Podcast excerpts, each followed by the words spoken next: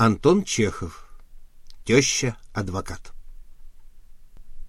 Это произошло в одно прекрасное утро, ровно через месяц после свадьбы Мишеля Пузырева с Лизой Мамуниной. Когда Мишель выпил свой утренний кофе и стал искать глазами шляпу, чтобы ретироваться на службу, к нему в кабинет вошла теща. — Я задержу вас, Мишель, минут на пять, — сказала она. Не хмурьтесь, мой друг. Я знаю, что зятья не любят говорить с тещами, но мы, кажется, сошлись с вами, Мишель. Мы не зять и не теща, а умные люди. У нас много общего, ведь да? Теща и зять уселись на диване. Чем могу быть полезен, Мутерхен? Вы умный человек, Мишель. Очень умный. Я тоже не глупа. Мы поймем друг друга, надеюсь. Я давно уже собираюсь поговорить с вами, Монпетит. Скажите мне откровенно, ради... ради всего святого. Что вы хотите сделать с моей дочерью? Зять сделал большие глаза. Я, знаете ли, согласна. Пусть. Ну, почему же? Наука — вещь хорошая. Без литературы нельзя. Поэзия ведь, я понимаю. Приятно, если женщина образована. Я сама воспитывалась, понимаю. Но для чего Мон Энге крайности? То есть, я не совсем вас понимаю. Я не понимаю ваших отношений к моей Лизе. Вы женились на ней, но разве она вам жена? Подруга? Она ваша жертва. — Науки, книги там, теории разные. Все это очень хорошие вещи, но мой друг, вы не забывайте, что она моя дочь. Я не позволю. Она моя плоть и кровь. Вы убиваете ее. Не прошло и месяца со дня вашей свадьбы, а она уже похожа у вас на щепку.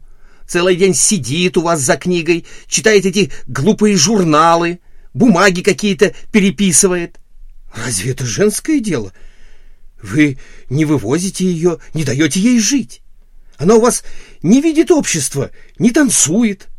Невероятно даже, ни разу за все время не была на балу.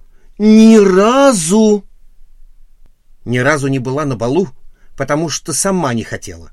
Потолкуйте-ка с ней самой. Вы узнаете, какого она мнения о ваших балах и танцах.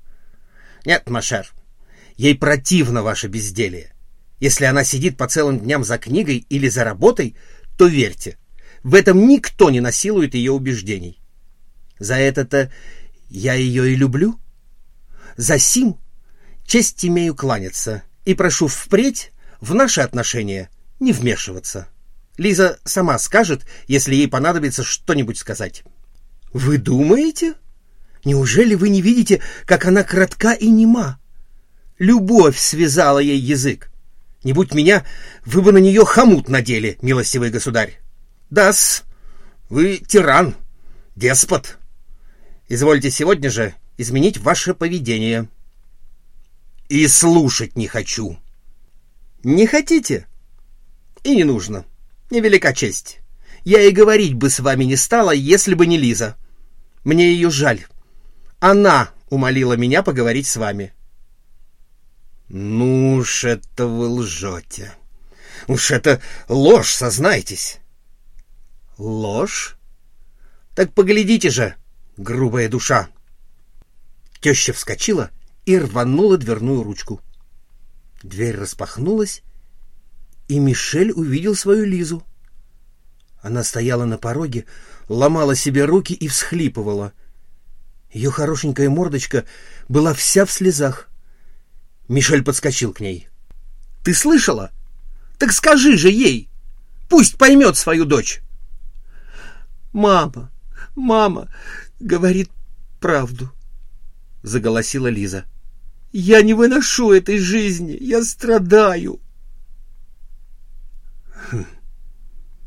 «Вот как. Странно.